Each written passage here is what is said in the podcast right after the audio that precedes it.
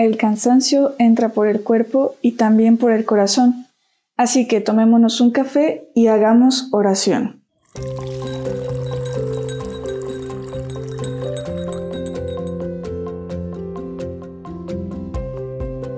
¿Qué tal, Montemitas? Soy Rosa María o Rosa o Rosemary, como algunos me dicen. Es un gusto para mí poder compartir este momento de oración, de meditación con ustedes.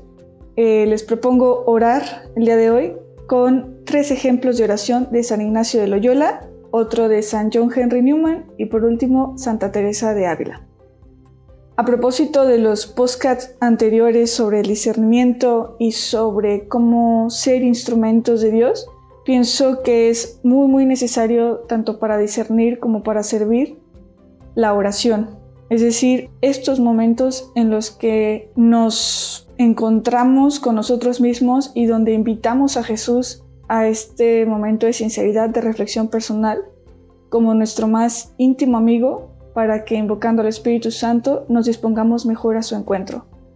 En el nombre del Padre, del Hijo y del Espíritu Santo. Amén. Sé lo difícil que a veces parece nuestro horizonte a la hora de discernir, tomar decisiones sobre dónde o cómo servir, eh, bien porque parece que no hay opciones o porque no sabemos cuál de todas esas opciones elegir para acertar. Y creo que esto es una de las experiencias humanas más profundas, más importantes y radicales que todas las personas llegamos a experimentar sí o sí en algún momento de nuestra vida. Y por supuesto que los santos no fueron la excepción. Es por eso que hoy quiero compartir con ustedes tres oraciones de tres distintos santos que me han acompañado de manera especial estos dos últimos años de mi vida y que realmente quiero compartir con ustedes. La primera es de San John Henry Newman, que vivió durante el siglo XIX en Inglaterra. Él durante su adolescencia se alejó del cristianismo a causa de la lectura de ciertos filósofos escépticos, como David Hume, Voltaire, etc. ¿no? A sus 15 años tuvo su primera y fuerte conversión y comenzó a prepararse como teólogo y pastor anglicano. Él era sumamente inteligente, dedicaba más de 12 horas al estudio diario. Eh, en palabras del Papa Pablo VI, sobre la conversión de San John Henry Newman, dice, es una formidable conversión, madurada, como he sabido, después de laboriosísimas y dramáticas meditaciones, que tuvieron un precio muy alto para el sacerdote, el cual también era un prestigioso profesor de la Universidad de Oxford y además era un gran, gran intelectual que apostaba por la renovación de la iglesia anglicana. Él era anglicano y él apostaba por volver a las, a las raíces del cristianismo a través de la lectura de los padres de la iglesia. Bueno, pues este gran intelectual tuvo durante su vida tres colapsos físicos y emocionales, tres crisis, tres bajones eh, muy duros, ya por exceso de trabajo, por exceso de estudio, por tragedias familiares. Sin embargo, estos tres colapsos que él vivió, los vio como enfermedades providenciales, ya que gracias a ellos conoció más a Cristo y su verdad, hasta pedir ser bautizado en la Iglesia Católica.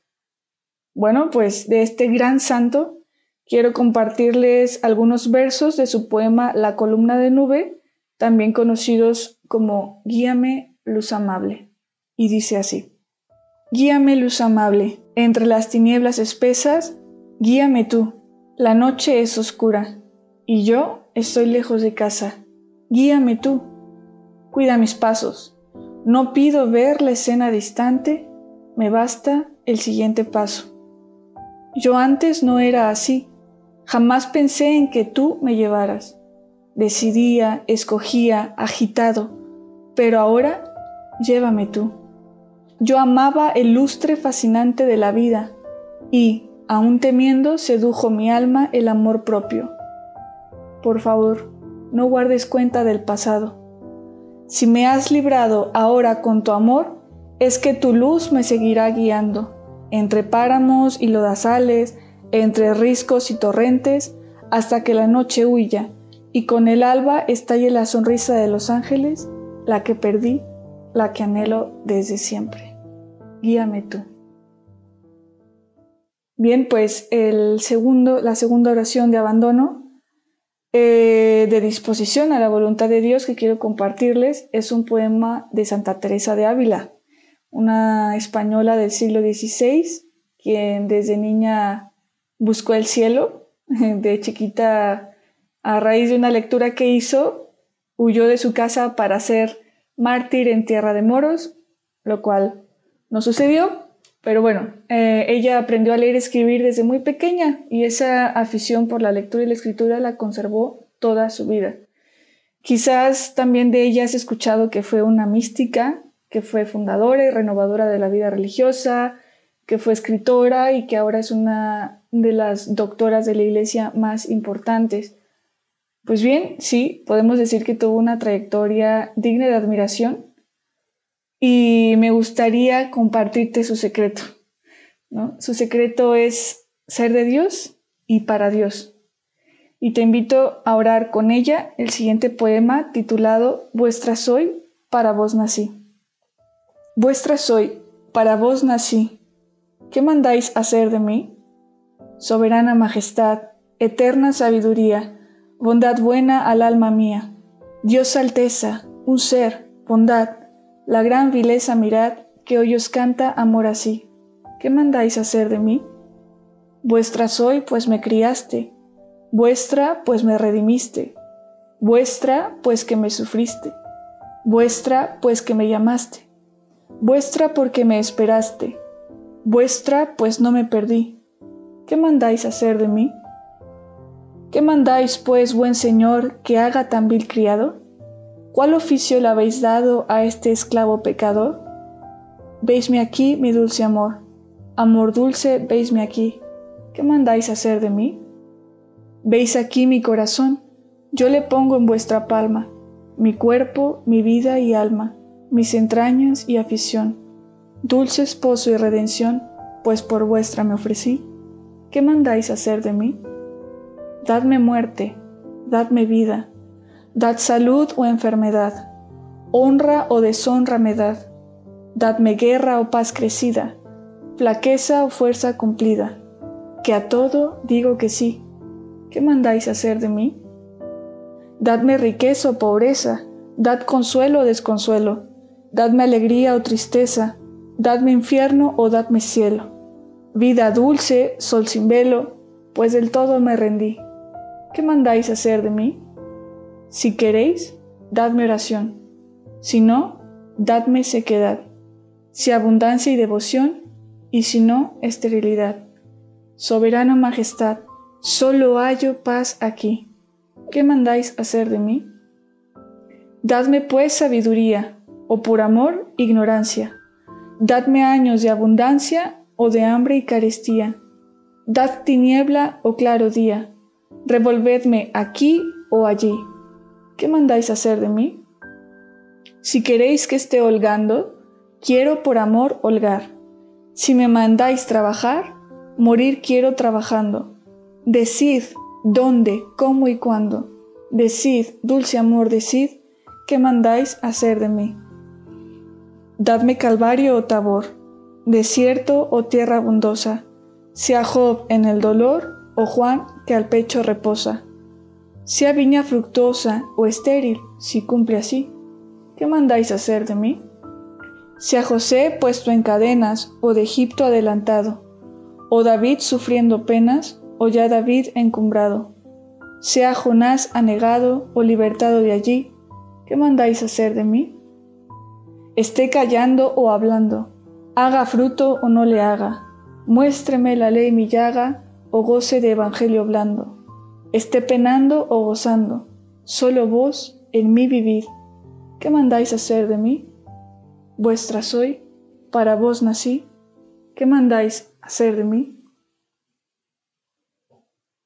El tercer y último texto con el que te invito a que oremos también es de San Ignacio de Loyola, otro español también del siglo XVI que fundó la Compañía de Jesús, o los jesuitas, también así conocidos, y él en su juventud fue militar, y justo gracias a que en una batalla le lastimaron una pierna, prácticamente se la destrozaron, es que pudo leer durante su convalecencia diferentes libros religiosos como Vidas de Santos. Y a través de la lectura es que se decidió dejar todo, toda su carrera militar, por seguir a Cristo pobre y peregrinar a Tierra Santa y a Roma. Pues bien, en su peregrinación y a raíz de su propia experiencia de lucha espiritual, escribe los ejercicios espirituales, que se convirtieron en uno de los principales métodos de discernimiento hasta nuestros días. En el número 234 de sus ejercicios espirituales, escribió el acto de entrega de sí o suscipe domine en latín, que dice así: Tomad, Señor, y recibid toda mi libertad mi memoria, mi entendimiento y toda mi voluntad, todo mi haber y mi poseer. Tú me lo diste, a ti Señor lo torno. Todo es tuyo, dispón de todo a tu voluntad. Dame tu amor y gracia, que esto me basta. Eh, creo que son tres textos en los que podemos profundizar muchísimo, yo solo quiero dejar lo siguiente, ¿no? Y resaltar que en las tres oraciones podemos ver que se trata dejar a Dios ser Dios y ponernos en sus manos a su mejor disposición. Eh, creo que ninguna de estas oraciones surge a raíz de un sentimiento servil, sino todo lo contrario, de un amor filial, de la conciencia de que sus vidas ya eran de Dios y que solo se trataba ahora de reconocer a Dios como Padre y reconocer que solo Él sabe qué es lo mejor para nosotros. En resumen, vuestra soy, para vos nací, ¿qué mandáis hacer de mí? Guíame tú, luz amable, no pido ver la escena distante, me basta el siguiente paso. Dame tu amor y gracia, que esto me basta. Amén. Él nos llamó, nosotros venimos.